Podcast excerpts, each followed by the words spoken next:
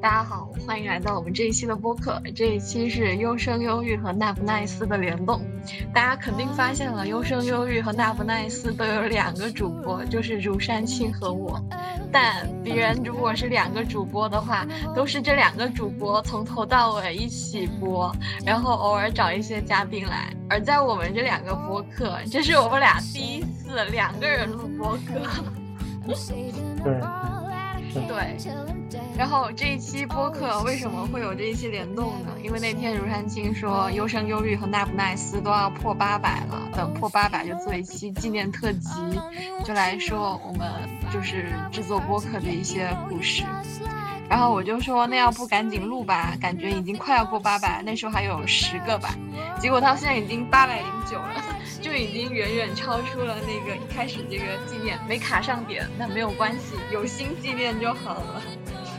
然后我我我前几天就跟朋友说，山青准备让那不奈斯和优生优育有一个联动。我朋友说联动，那就叫那不生育。我说这听起来就非常的违反这个三胎政策。他说那那叫那个生育奈斯。我说那不行，我不接受。然后到群里面，大家就开始起很奇怪的名字，什么优生奈斯、纳生育部，我只能说一个起的比一个更难听，不针对任何起名的人。然后后面的人就说什么不生纳斯，这个我也拒绝了。然后还有人说那不忧郁，多正能量。总之就是有了一堆非常奇怪的名字。嗯，对。嗯，好的。然后我们从这个怎么接触到播客开始聊起，山青先来讲吧。啊，就是我一开始其实接触的都不是播客，就是我差不多小学六年级的时候吧，就有一个朋友的妈妈，她是老师嘛，然后她有一回和我妈妈聊天的时候就说：“你给你儿子买个那个 MP 四吧，买那个东西干什么呢？就是说。”嗯，你可以灌一堆课程来听，然后呢，就最后真的给我买了，然后，然后也真的灌了一堆课程，然后当时我在上面听的是课程是什么呢？就是，呃，当时我在上面第一次听到那个，呃，其实是一个小的比较短的那个课程剪辑，那个剪辑是当时那个那个时候比较火的一个高中历史老师嘛，就袁腾飞。他当时讲那个哦哦，对，在我这火也还很火。对，嗯，就是他当时那个课上是讲那个线列步兵战术，就是讲欧洲线列步兵战术。因为我小的时候，我妈老是给我念那个，就是儿童版的二十四史，所以我对就是中国史，就是所所谓的那个，呃，就是帝王家史还是还是比较熟悉的，但是对世界史基本上没什么了解，所以我当时。就等于说打开一个新世界一样哦，原来还有这种战术，就是所谓的排队枪毙嘛，我就特别开心。然后，呃，因为那个只是那个老师给我灌的嘛，所以，呃，我后面我又自己上网找，然后找的时候我看那个视频都特别麻烦，都是视频嘛。然后呢，我就都用那个格式工厂那个软件，那个时候就用那个格式工厂那个软件，给它都转成 MP3，然后就放到手机来听。就一开始是这样子的，那个时候差不多是小学六年级的时候了。然后后来呢？我又在那个各个论坛上去逛嘛，这个事儿我也我也给老板说过，就是，呃，当时在一个豆瓣小组里面找到了一个，就是呃那个小组他是会分享各种音频嘛，就是什么百家讲坛呀，就是那个袁腾飞他之前也是在百家讲坛讲过的嘛，嗯，然后我小的时候那个电视有的时候也看那个东西，就百家讲坛，还有一个是静雅思听的那个，嗯。音频，然后那个静雅思听当时是一个网站，然后那个网站一开始是会就是找主播去念一些那个文章，后来是他们去找那个出版社沟通版权做一有，就现在管这个叫有声书了，但是其实当时就好像还没有太多有声书这个概念，就是念书嘛，然后他选的那个书的品类还是，嗯，相对来说还是。比较不错的就是人文、社科、历史，大概就是这个范畴内的。但是，就是和现在那个什么耽美的广播剧和那个什么网络小说这个还不太一样。然后，因为那个金雅斯汀他们一开始是，其实他们那个产品的应用场景是，就是他们会做出来那个车车载的 CD，就是当时不是有很多人开车他会放东西吗？然后他就把那个录制出来就做成 CD，嗯，然后他那个会员当时也支持下载，就是你关到一个 U 盘里面，到时候也也插到那个呃汽车上那那样听也有。当然就是好像这个贾斯汀这个网站前两年就关闭了吧，就也做不下去了。毕竟现在，嗯，现在我要听书的话，就已经不需要一个真人去念了嘛。像微信图书，它是，呃，直接有那个机械音给你播放的嘛。那个听起来其实，呃，也没有那么不顺耳，就是那种机械音已经少很多了。然后就是在那个金雅斯汀的那个里面，啊，当时因为我是个。小学生、初中生嘛，就也没有零花钱，我就开不起会员，全都是靠靠那个豆瓣小组里面的人免费分享的。哦。对对。然后那个时候，我我我还记得，我当时第一次听的是讲那个，嗯，就是民国时代的一个军阀的故事，就是云南王龙云嘛。当时我也听得就是津津有味的，那个那个我记下来。然后还有一个对我比较影响比较大的，就是那个。当时他念的有本书是那个，就是呃林达的近距离看美国系列，然后有一本书是讲那个辛普森案的，那个辛普森就是美国的一个呃好像是黑人橄榄球运动员，当时是一个明星，但是他后来把他的妻子给杀了嘛，然后这个事情一路打到那个呃。呃，最高法院去，然后最后判他是无罪嘛，就是 证据不足，但是实际上，嗯，就是整整体无论是舆论还是什么的，都觉得好像，呃，应该就是他杀的，就这么一个事情。这个其实一开始是，呃，就怎么说呢，有一部分重塑了我对那个法律或者说宪政的这个理解吧，然后就是。呃，就林林达他那个林达是一对夫妇嘛，两个人合写合写那个书，然后嗯，当时是就介绍了他他那些的书就介绍美国的呃政治制度啊这些方面的东西，其实当时至少就是我我感觉对于一代人的那个影响还是还是有的，但是这个嗯，就是我我前一段时间我听一个年轻学者林瑶就是形容那个什么。形容这种状态就是，就是后来不是呃，包括国内有一股对于美国宪政的推崇的风潮嘛，然后林瑶就会把这个风潮形容为灯塔主义。对，然后，然后这是那个时候听那个金雅斯汀的，然后后来我我听听了这些之后，我我又想找一些别的东西，那个时候已经到高中时期了吧。对，到高中，然后高中毕业了之后就认识老婉了嘛。然后有一回我和他和他聊天，也是也是，其实当时我我管这个录的东西叫电台嘛。嗯。那个电台录完之后，他又说他有一个那个自己原来听那个 podcast 的，他他有一个 list，然后说可以分享给我，然后我就我就去打开，但是当时他给我分享的那个应用。这个 list。我好。呃，不在了，应该是不在了。而而且那个时候，就是那已经是呃国内第一波播客已经，就是面临尾声的时候了。就是有很多当时已经做的呃有一段时间的播客已经都停更了那种那种状态，就是上面有很多节目已经已经就是已经不不播了。长颈鹿很喜欢听绝活，你别说他听的不播了，场景像自己 做的播客现在都停更了。对对对对是。但是那个清单里面我也没有都拉出来，就是，呃，因为他给我分享的那个 Podcast 的那个应用，就本身收费了，我看不了了，我也我也用不了了，嗯。但是后来我就知道一个播客这个媒介了嘛，我就开始找，然后，呃，一开始是找那个就是原来，呃，李如一他弄的那个叫 IPN 网络嘛，然后他那个旗下是有很多播客的，比如说当时有那个太医来了，然后有那个。嗯，选美，然后还有什么来着？我忘了，就是那个太医来了，我我还挺喜欢的，但是就可惜停更了。然后那玄文也是，就这两个播客，我到现在为止都会有的时候会把那个内容拉出来重新听一下，就是我还是挺喜欢的。然后呃，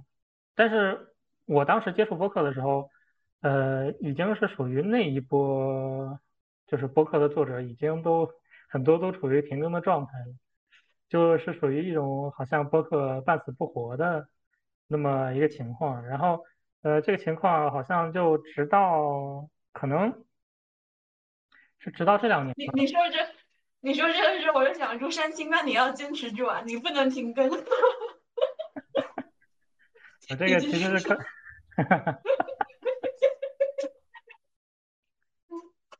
然后这两年就是可能播客其实。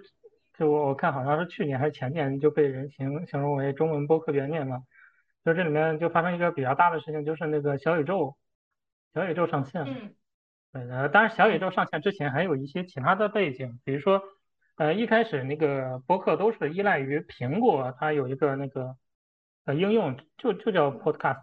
对。就是一个紫色的那个。叫播客嘛。对对对。对，一一开始大家其实接触播客都很多是是通过那个接触的嘛。然后，呃，然后后来呢，也有一些其他各种各样的博客应用了，但是就是随着有一段时间，那个国内的应用商店对于一些呃应用上架，它开始有各种各样的审核，它会下架一些各种各样不符合呃所谓监管要求的应用，那个就包括那个 RSS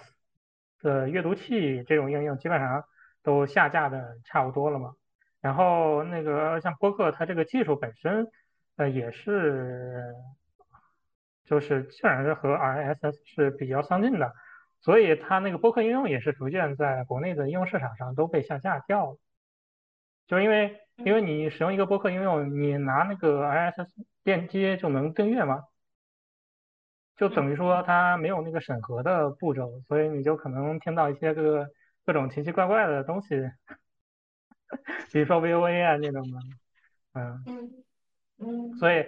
博客国国内博客应用就下架很多，然后就是现在如果找的话，其实你可能就也只能找到小宇宙或者那个汽水这种这种东西嘛。对，确实。然后有了小宇宙这个平台之后，可能就嗯，就是你肉眼能感知到每天好像都有很多很多新博客诞生。当然，大多数都是更不了几期就没有了，就停更了，就这种这种状态。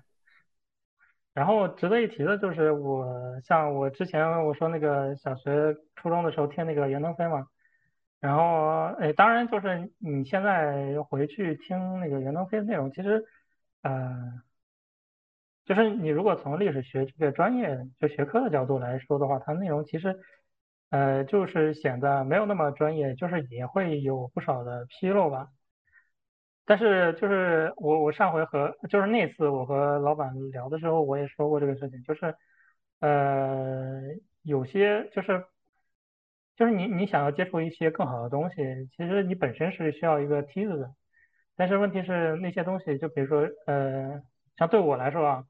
就是像哲学、文学这些东西的门槛本身就非常高。就是呃，我在小的时候，我能接触到的东西，就是我们那个小城市的两家书店嘛。那书店上，呃，一家是卖教辅的那种书店，那个上面就是，嗯，差不多也就有那么两三柜子的那个文学社科类的书吧。当时其实我我对社会科学这个也没有概念。所以那个书就本身就是你能看到的一些好处，其实就比较少。像像那个时候，呃，我甚至都没有印象，那个那个就是卖教辅那那家书店里面有没有王小波的书，我对这个是没有没有没有印象。嗯，啊，当然肯定有余华的书啊之类的。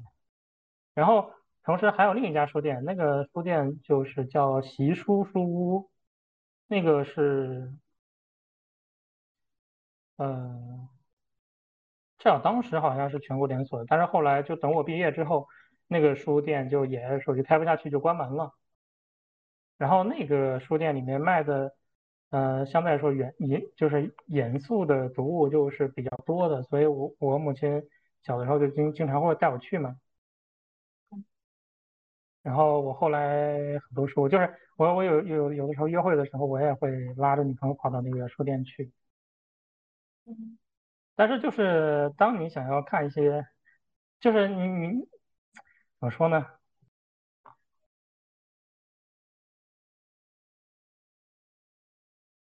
就是像我这种，嗯，人吧。就是父母虽然虽然读过书，但是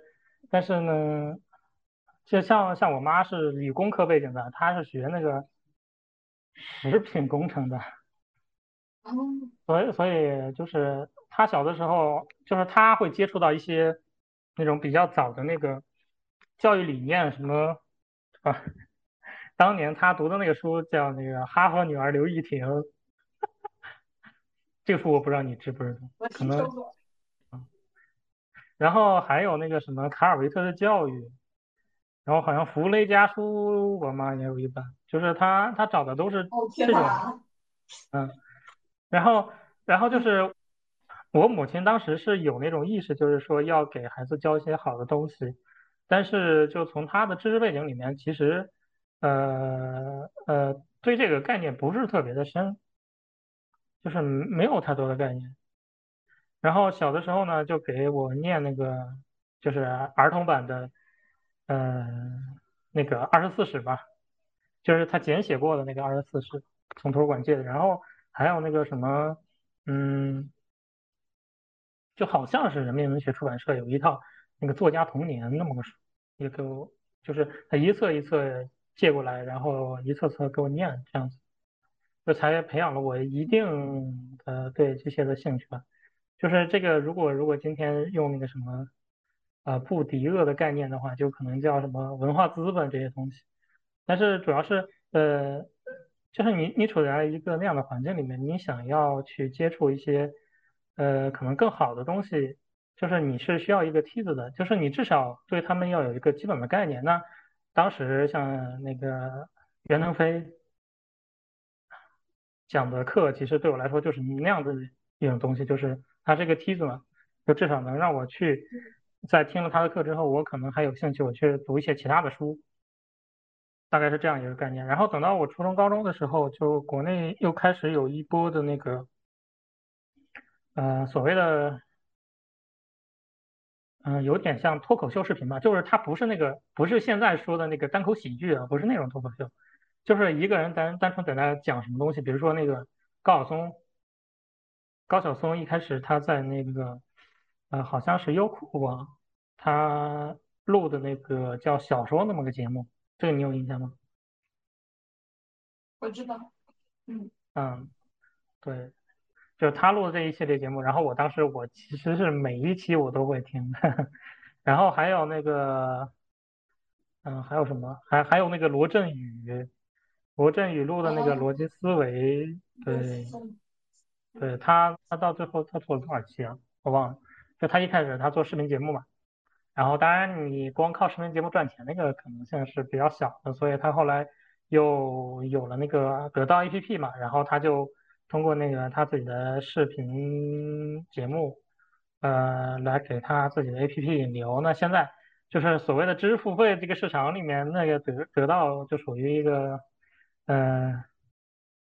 怎么讲呢？一个样板一样的存在了吧？就是也做的是非常好，也也有人就形容那个罗振宇是 文化商人嘛。嗯。然后罗振宇他就是那个他那个逻辑思维那个节目就是一个所谓的严肃，呃，文化大众化的那么一个路线嘛。就是我第一次听到那个托克维尔，第一次听到马克思韦伯。这些名字其实都是从他那个节目里面听的，当然，就是你你现在如果回听他的节目，可能也有些问题吧。但是就是呃，这个他的那个就是至少对我的作用，这个是不可否认的。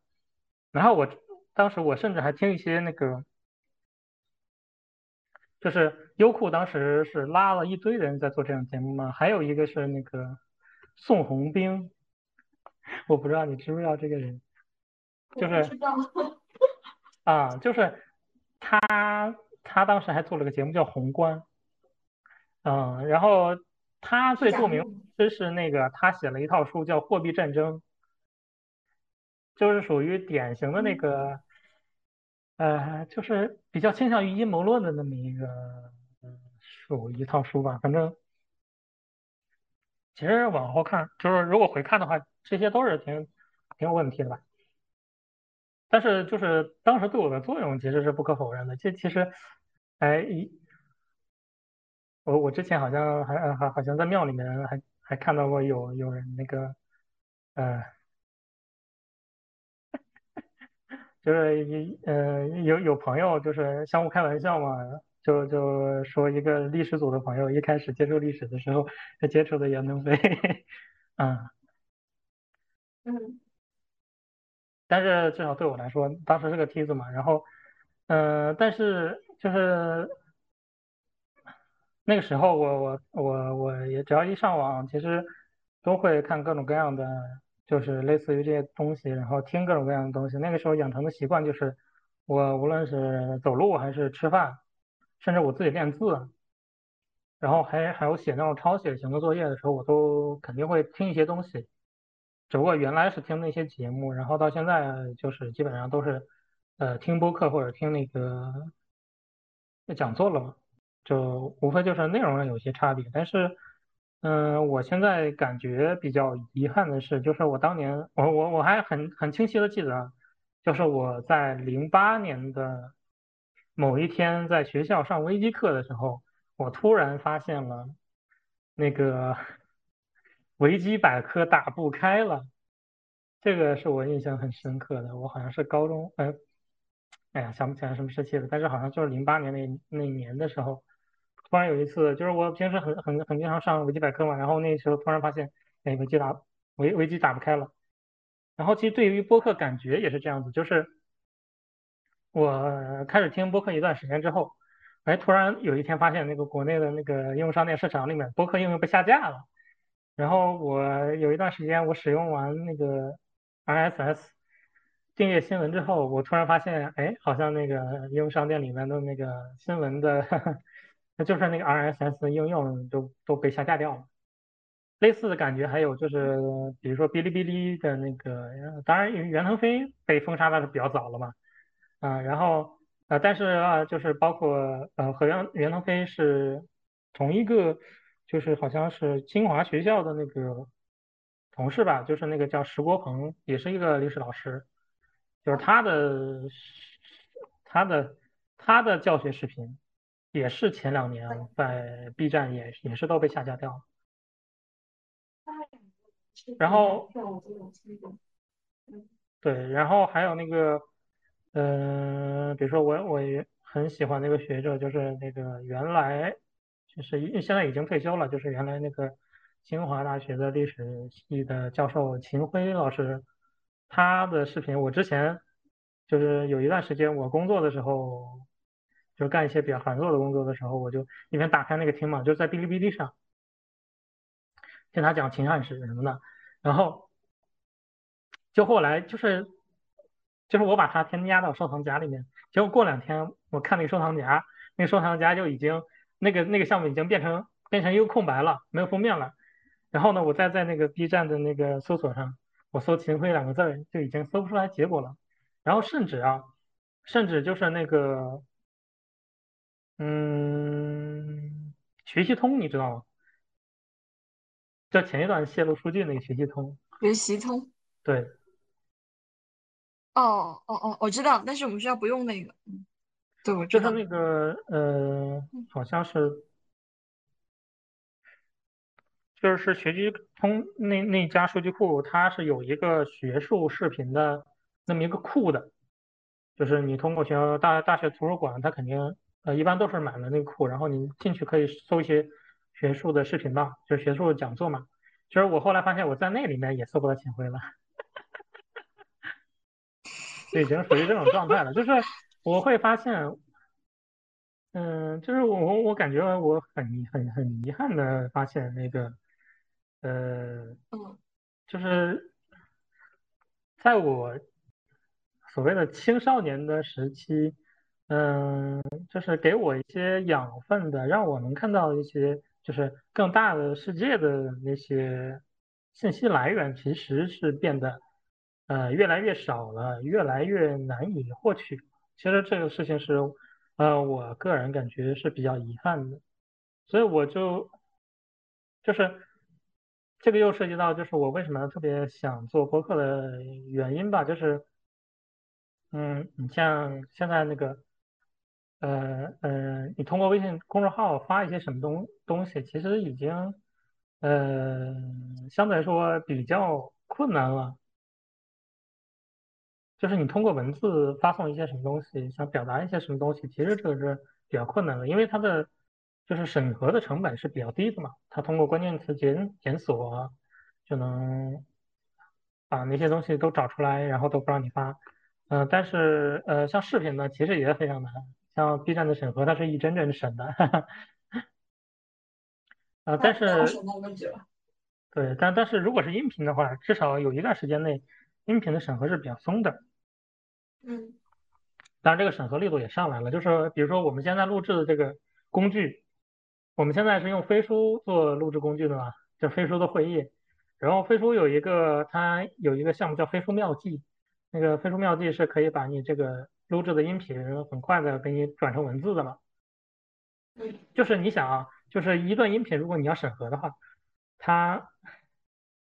如果没有这个语音识别技术，它要审核的话，就得你人工去听。你哪怕是说你放个二位数，已经算是比较快了。然后你你审核的话，你你最多也就只能放差不多三倍速吧。你要放四倍速的话，基本上就听不清了。但是。有有了那个语音识别技术之后，尤其像语音识别技术已经那么成熟、那么发达之后，你对它的审核，其实你只需要把这个语音转化成那个文本，然后再用文本做那个关键词检索就可以了。但是，呃，整整体上上来讲，那个呃语音的这个审审核力度其实是不如视频和文本的嘛。嗯。对，这个这个其实是。我想做播客的最大的一个原因吧，就是这个里这里面发生的空间还是比较大的。当然，这这里面也有一部分原因是，嗯，音频这个这个媒介本身它的流量就没有那么大，它不是那么受关注的一个媒介。你想那个一个播客节目，它你就算短吧，可能也二十分钟、三十分钟吧。就是你一个人如果把这二三十分钟都听完了，再在你下面留言，相对来说已经是比较平和的了，对不对？但是你，呃，如果是一篇文章的话，他可能他划拉一下标题，然后往上往下滑，然后他就在你评论区留言了。对，我觉得听声音的成本特别的高。对对对对对。就像我之前说，有一些话就是在播客讲完就不会转发到朋友圈。后来订阅数越来越多了，我就会觉得说我会暴露自己太多了。我后来想了一下，其实那些就是想就是瞟一眼你到底在干什么，但是没有心思去把你整个音频都听完的，所以还是可以筛选掉很多一部分听众。我觉得放飞自我。我我我前两天听播客，听那个就是 JustPod。他们旗下的播客，他有一段那个中间有一段招商广告嘛，就是那个广告词就说这是十秒钟入脑入心，就是播客它就是能产生这种一一种效果，因为它确实是比较长，然后你和那个听众的距离就是呃距离感相对来说就没有那么强，就是我感觉这个媒介你通过这个媒介去达成理解，相对来说是其实是比较容易的，你比文章啊。比视频啊都更加容易，即便这个事情可能是相对来说呃有点费力不讨好，或者说呃就是并不是那么好获得大家的关注，但是至少在这方面它是有优势的。我觉得他筛选掉了一部分的人吧，而且他比他比拍视频做起来容易多了，你又不需要化妆、打光、录制。对对对，就成本比较低。嗯。而且录制播客的时候，更容易展现一种比较真实的状态。对对，我之前觉得拍照片就是一种我记录生活并回到场景的一个很好的方式，但后来感觉照片还是冲动了一些，就是它留下的那个色调，然后你的构图，然后一样是一个场景，录音下来之后，我觉得听那个录音才是真正的回到了当时当刻。就我后来会觉得这个形式要更好一些，但是它要比视频就是方便太多了。对对。然后我。你说。你那边声音为什么突然变得有点空旷了呢？我的声音空旷吗？我不知道。就好像是是是在一个什么封闭空间里面在录。嗯，我在我的房间里。不是很封闭的，会很影响音质吗？不会的话就随便。就 是你你看现在就会变得有点不一样了，刚才好像是挺影响音质的。哦，我知道了，我刚才躺在一个软绵绵的被子上，它可能就是我的头陷进去的话，它就会把我的耳机给包裹住。我猜测是这样子的。我先坐起来，因为我的椅子旋转起来，它有一个比较奇怪的声音。我刚才就是听你讲述，就是你听播客这个过程的时候，然后我突然明白了为什么大家会对播客的要求不一样，因为你在认知的过程中，然后你一开始对它的感觉是不一样的。就在我这，那个播客跟电台它是没有分开的。然后我一开始听这个电台，就是我小学的时候睡觉，就晚上十点半睡觉，我就会打开我们这里的，就我们这个城市的电台，它其实是音乐电台。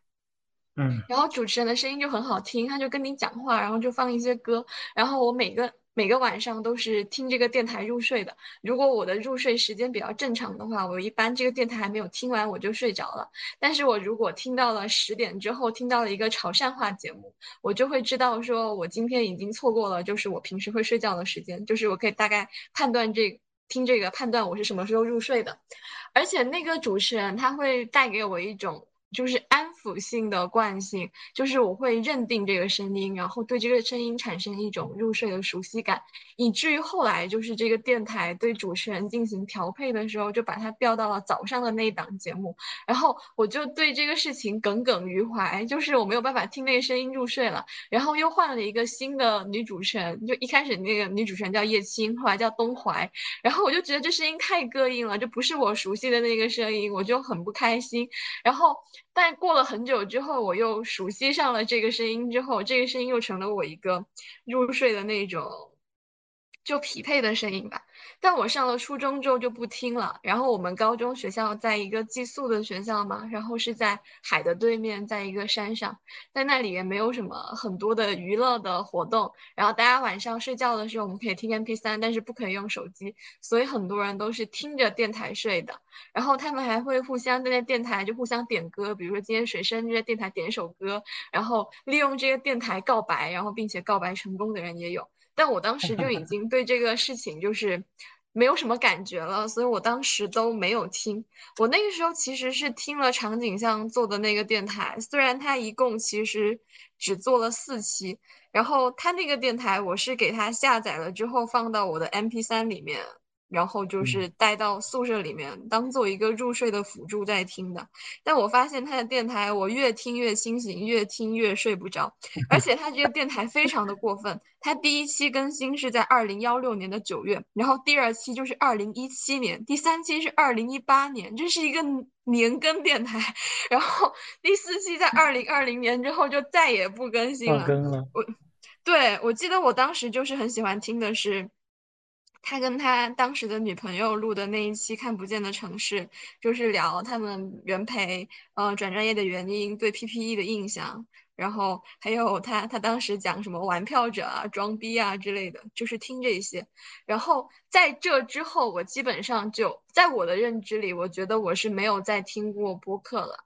然后。但是你刚才那么说的时候，我又想起来有一些形式，它其实可以当做播客。就比如当时高三的时候，然后会去听一些网课嘛，什么国家委，还有你刚才讲的史国鹏，对，呃，任腾飞这一些人，还有地理那个安宁，因为那时候时间很紧，然后我为了在学校听这个，然后学校 WiFi 又不让学生用嘛，我只能用流量，还就是花了好多钱开那种流量包。为了节省时间，它其实都是 B 站上面的那种视频，然后为了节省时间，我在路上听的话，我就给它调成一个后台模式，然后就放在我的书包里，边走边听。虽然我自己觉得我是其实当时是在看视频，但是也可以算作是一种电台。那它。没有进入到我的潜意识里，然后我就发现了，我们对这个东西一开始的定位不一样，导致了我们现在对它的那种需求会很不一样。我在这之后，我觉得我是没有听了，然后直到我们开始制作电台，然后我才 下载了那个小宇宙来听。然后我记得当时我一开始听的时候，我还跟你说，到底人怎么会有那么多的时间听播客？你到底在什么时间听播客？你就跟我说你走路吃饭，就刚才说什么，还有你之前高中就有抄写的时候嘛，然后做什么事情你都会听。我当时就会想，我要是走路的话，我肯定就配那种很有感觉的 BGM，然后就走在路上，就让自己的。心情非常的愉快，然后我又觉得听播客它是一个，首先它吸收信息非常的慢，就如果我看视频的话，它会有那种感官的刺激，然后我看书的话，我又可以看得比较快，我还可以跳着读，对吧？你听视频，你都就听听电台，你都没有办法跳。然后还有一个就是我对那个声音非常的挑剔，就是这个人出来的那个声音，如果我不喜欢的话，天台我是根本听不下去的。就有一些比较硬核的，我我都不好说他们是什么电台，就有些什么讲哲学啊，讲苏联美学，就我看它标题感觉会是我感兴趣的，但是我点开之后，它有时候就是声音非常的沉闷，然后。语语速我也不喜欢，就有一种在给我上课的感觉，或者他的声音非常的板正，就像播音腔，就喜马拉雅有一些有声书那种播音腔，我也不喜欢。然后你刚才说那种，就 AI 之前有那种，呃，读小说的嘛，网页读小说那种我也接受不了，我就是很喜欢那种。好听的，然后跟我有共振的声音，所以我在挑电台的时候会非常的痛苦，就是一定是双选的。首先，我我觉得，我觉得听电台真的双选，就是你你首先要喜欢它的声音，然后你还要喜欢它的内容。我前几天听了一档那个艺术播客，叫啊啊啊啊，我觉得他起这个名字真的，别人要搜他都很难，就很难打出来。是三个艺术从业者，就三个女生在聊天，然后我觉得他们那种聊天的氛围就非常轻松愉快，然后特别的灵动。他们聊的那种艺术话题也是我很喜欢的，就聊他们策展啊，然后还有去参加什么威尼斯双年展，就各种讨论。我听完那几期之后，我的感觉就是，它好像是一个融入我生活的声音，我愿意去听他们讲话，而且在我学习的时候，我可以开的小声一点，放在我旁边，然后我会觉得这个声音不会打扰到我，它可以融入我生活的节奏。我一直在试图寻找这样的播客，就是我之前还听过一档叫阿咪小酒馆，也是聊艺术类的。但是我就很难找到这种感觉的哲学类或者文学类的播客，有一些大家都挺喜欢，我偶尔也会听一些跳岛，但是其他的我就是就是听不下去，然后我就一直觉得，就是播客这个事情对我来说怎么就跟谈恋爱似的呢？就是你知道你想要什么样的，然后你知道是那么个调调，但是因为你找不到，所以你就会感觉到蛮痛苦的。然后刚才我听你讲那个时候，我突然就发现了，就是你开始把它当成一个获取知识的来源嘛，所以你可能会更加重视它的整个，比如说体系的建构，然后分享的知识，然后带给你的各种就有用程度啊什么的。但是我一开始接触电台的时候，它是作为一个九点半的入睡电台出现在我的身边的，然后我对我可能就是从很小的时候对它的要求就是它是一个很好听的女生，比如说那男生的。声音我喜欢，所以我在想，那啊啊啊的那个三个女主播，其实她在某种程度上可能就符合了我小时候听的那两位，就是叶青还有东淮那两位女主播的声音，就是是那种非常清透的，然后又很很有灵气的感觉。然后我对于播客的第一种要求就是，它是能跟我共振的，可以融入我的生活，而且可以对我就是有一种。类似于安抚的作用，我才愿意继续去听。就我潜意识里会觉得这个形式在吸收，呃，吸收信息的效率上实在是太低太低了。以至于我当时还问你的时候，我就想，人到底要怎么去切割出大块的时间来听一个这种东西，比如说有一些知识型播客，它一两个小时，那我得有一两个小时的空闲时间来听这个，而且那 种很吵的地方他听不见，你知道，像广州三号线，你那耳机戴在上面都给人挤下来，就这种地方，你那个播客开的特大声你也听不见，然后。那你就得有一个很安静的地方，这对于要求已经很高了。然后你还要大块的时间，然后包括我现在会听那个维生素 E 嘛，听它我会觉得有点焦虑。就是说，比如说我一边洗碗一边听这个，我觉得我会错过知识点，你知道吗？就是我没有办法很好的就是把那些东西吸收下来。如果我觉得这个播客是一个就是知识含量比较高的播客，我会逃避在这种。就是同时做其他事情的时候去听它，我可能更愿意做一些。你听音乐，你其实不会有这种我错过了知识点的负罪感。对，就是，呃，就是其实音频类型的东西，它还还还有另一种形式啊，就是我之前不是说罗永浩他们那个，就是得到得到里面的嗯课程，它都是既有文本，然后也有音频的，而且音频它肯定是人声。就是它的那种课程啊，就比如说拉的什么，就像之前那个刘，嗯，不过不过刘晴那个课他还录了视频嘛，就是，嗯，就反正，呃，哦，对，什么吴军啊这些人的课程，他都是他既有一个文本，然后又有那个音频，而且音频肯定是人声录制的，然后他听起来很舒服，而且那个文本啊。文本其实它里面的专业名词是比较少的，而且都是相对来说是比较通俗易懂的。然后同时，它在文本下面，就是到这个文章的最后，它会给你一个知识卡片。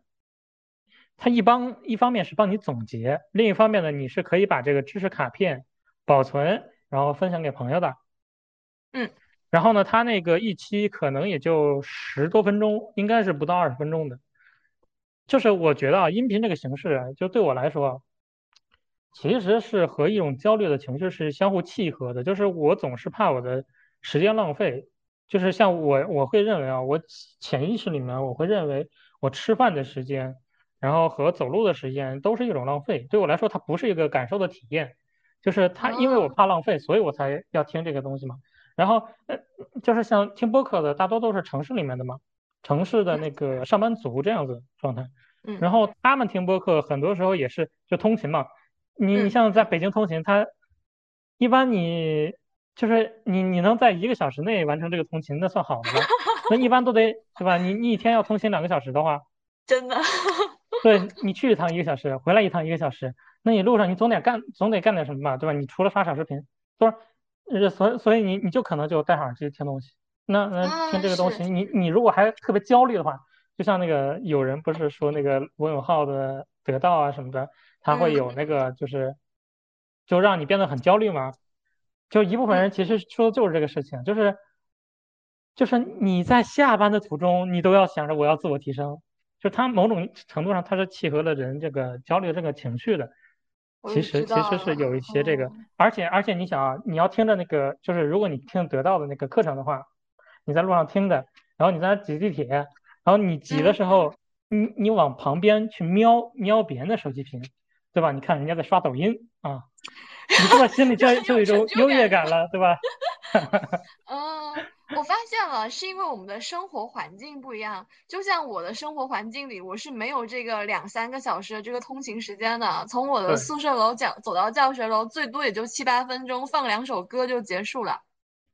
而且像这样，我大概一天如果七八节课，比如说有时候我早上、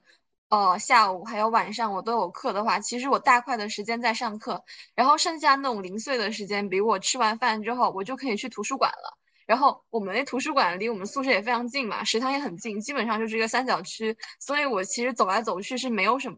很空闲的时间的。我为了听播客，我还得专门给他切时间出来。而且这个时间呢，我肯定不能就是切我上课的时间给他，因为会跟老师那个声音撞嘛。你上课要是摸鱼的话，你肯定也是看书。你要是切那种在图书馆自习室的时间给播客，你会觉得特心疼。对对，那那没有必要嘛，你看书总比这个快嘛。而且就是你刚才你刚才说那个你对声音这个比较敏感，就是首先对我来说，我就是我是基本上没有听过电台的。就是我家是会听广听广播的，我就从来也没有听过广播，除了坐坐那个出租车的时候，那个出租车司机放广播之外，我是绝对不会听广播的。另外，我听就无论是听课程啊，还是听播客，啊，当然，当然，首先我自己是不太听音乐，嗯，就是你你你懂吗？就是我属于那种没有什么艺术修养的那种人，就是对我来说，画是功能性的，然后那个音乐它也是功能性的。就属于我实在睡不着了，我放那个钢琴曲，放白噪声，就是这种状态。就是我没有太感觉它是一个调节情绪的作用，我也不会去听那个演唱会这种事情。所以对我来说，音频首先，呃，就是，呃，你是听它内容的，然后呢，它音质差一点呢，其实也没有关系。另外呢，我听东西的，如果这个主持人的语速没有那么快的话。我可能就二倍速了。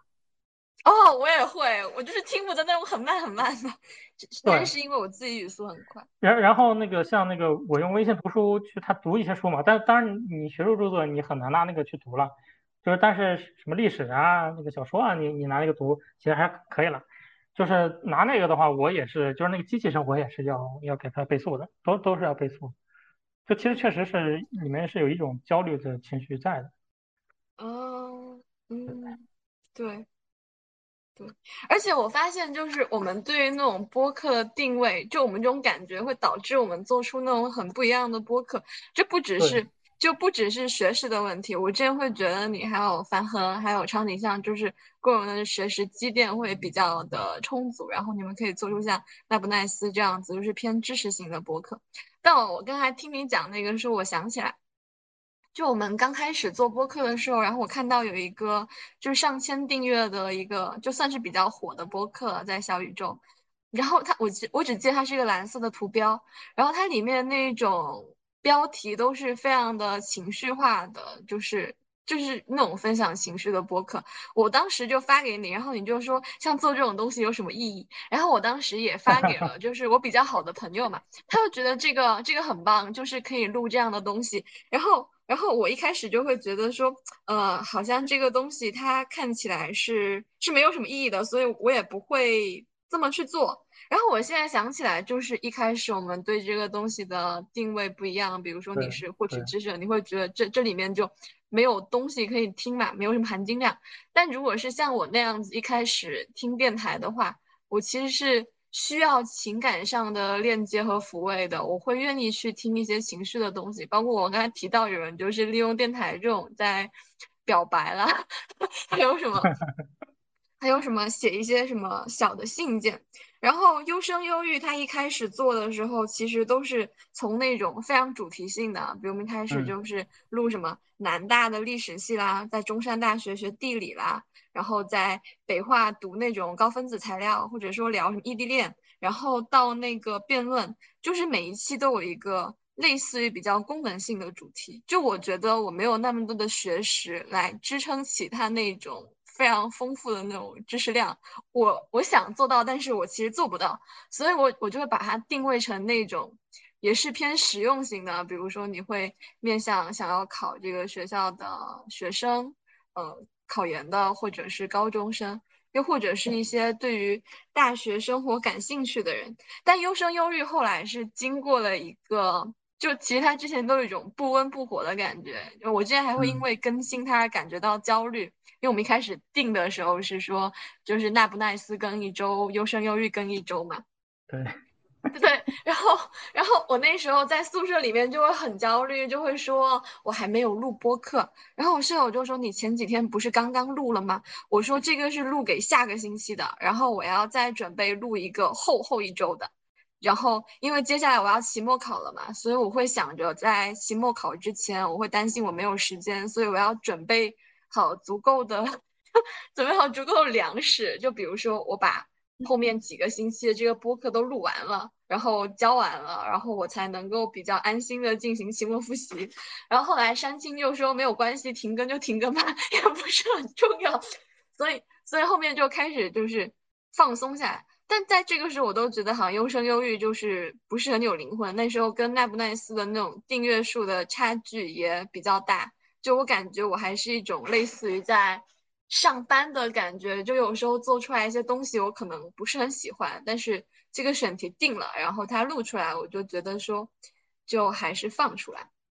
嗯，然后后来开始起变化的时候，是之前有另外一个。播客的主播嘛，然后不是就是听了我们电台，然后来加我嘛，然后他把每一期电台就听得非常仔细，然后连我说过的话都记得一清二楚。就我跟他说，我完全不记得我说过这个话了。他说我在哪一集什么什么听到过，我就跟他说我自己录的电台我是不会去回听的，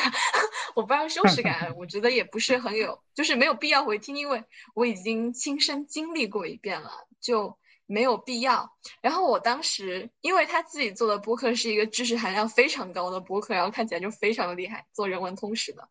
我就跟他说，我会很惊讶你你听了，就是你听我们的播客，我一说我说，然后他就说他也听了那不奈斯，他听的是白噪音的那一期，白噪音的那一期里面有什么内容吗？就是我跟我同学在厨房里面做饭。然后他就说：“山青是不是很少录？就基本上听到的都是你。”我说：“山青没有啊，山青录了好几期了，你是根本没有听山青录的那些吧？”然后他可能是选择性的就听了我录的那一些。然后因为他自己做的那个播客，我感觉是跟奈不奈斯风格比较相近嘛。然后我当时就说我很惊讶你会听优生优育，因为我觉得里面没有什么内容。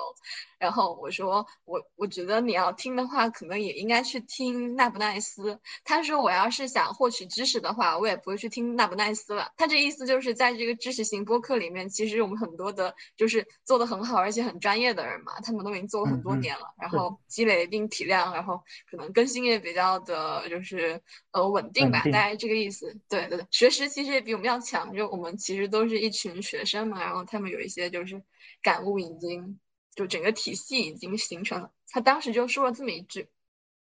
然后我当时就发现了一个事情，就是他们好像其实并不是很在意我播客的内容，他们好像只是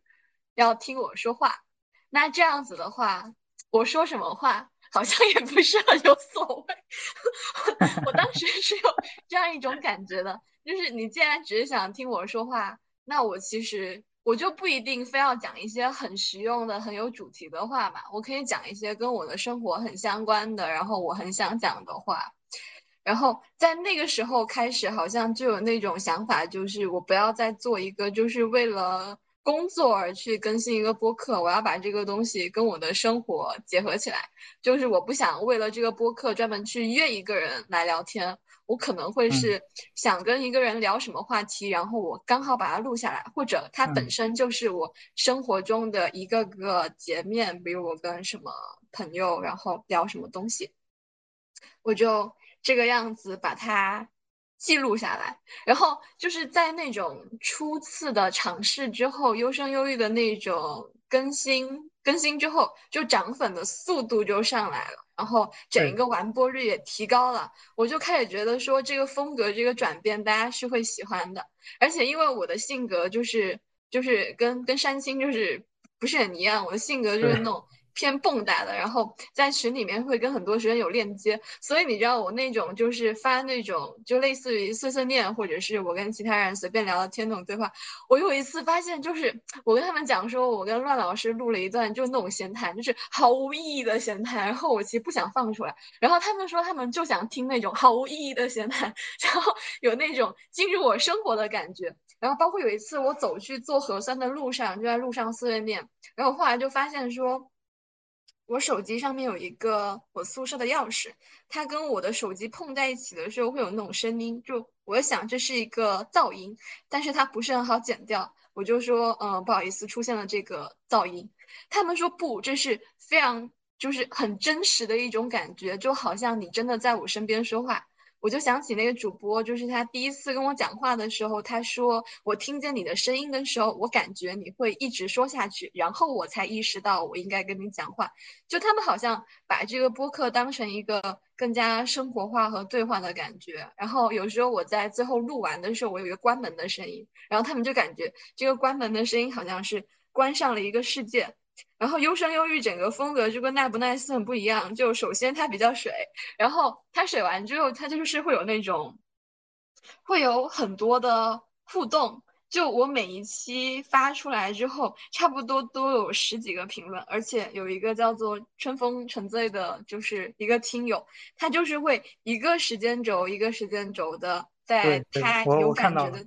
对，在有感觉的点上面给我写那种话，这种话就给我那种很强烈的链接感，就像那种小纸条一样的。你就觉得说你找到了一个合适的形式，然后把你放置在了这里，就好像我是适合这个形式的。然后我讲了一些我想讲的话，我还得到了一些一些回应，就好像其实主要的就是有一些你讲这话的时候，主要是有一些你想让他听到的人，然后还有一些。高质量的互动，这个对我来说好像是最重要的。然后剩下的那个其他的播放量或者是播放的次数，对我来说反而是次要的了。就是它是附带的，你们附带的听到了我们的这种交流和互动，但是在完成滋养的这个核心过程，一个是我在说话，我跟自己对话，或者我跟我觉得。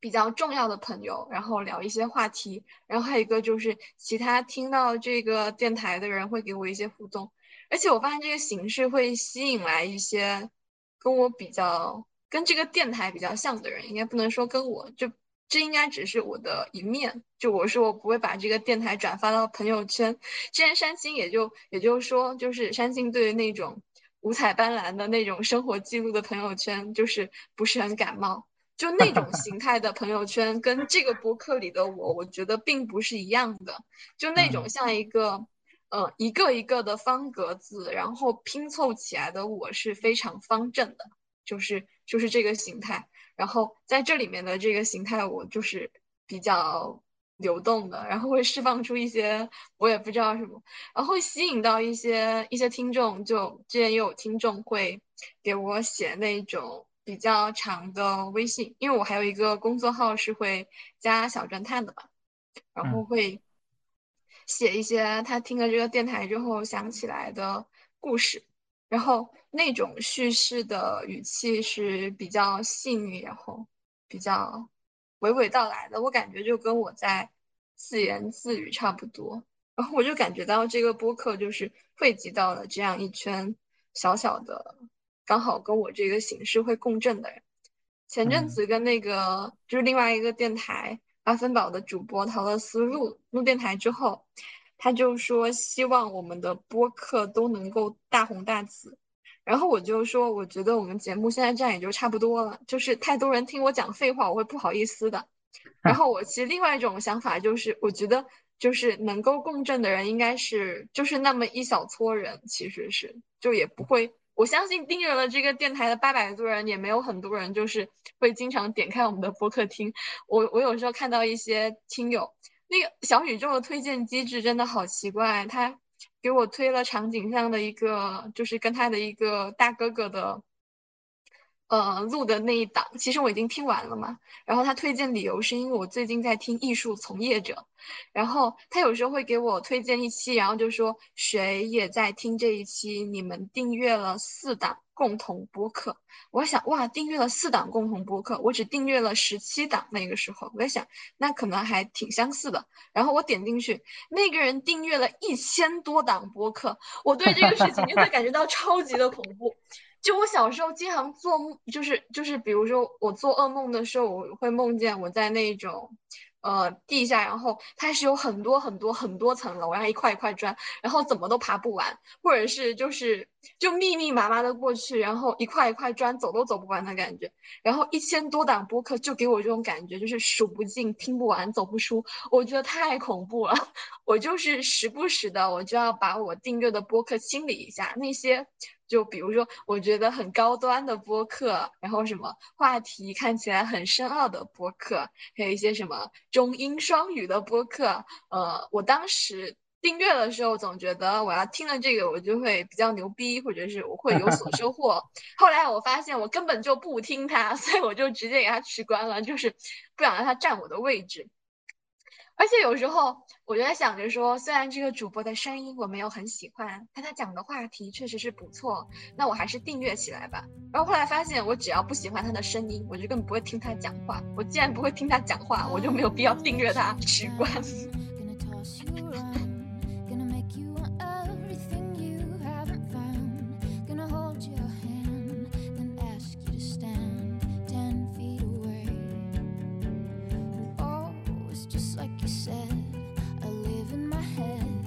I'm saving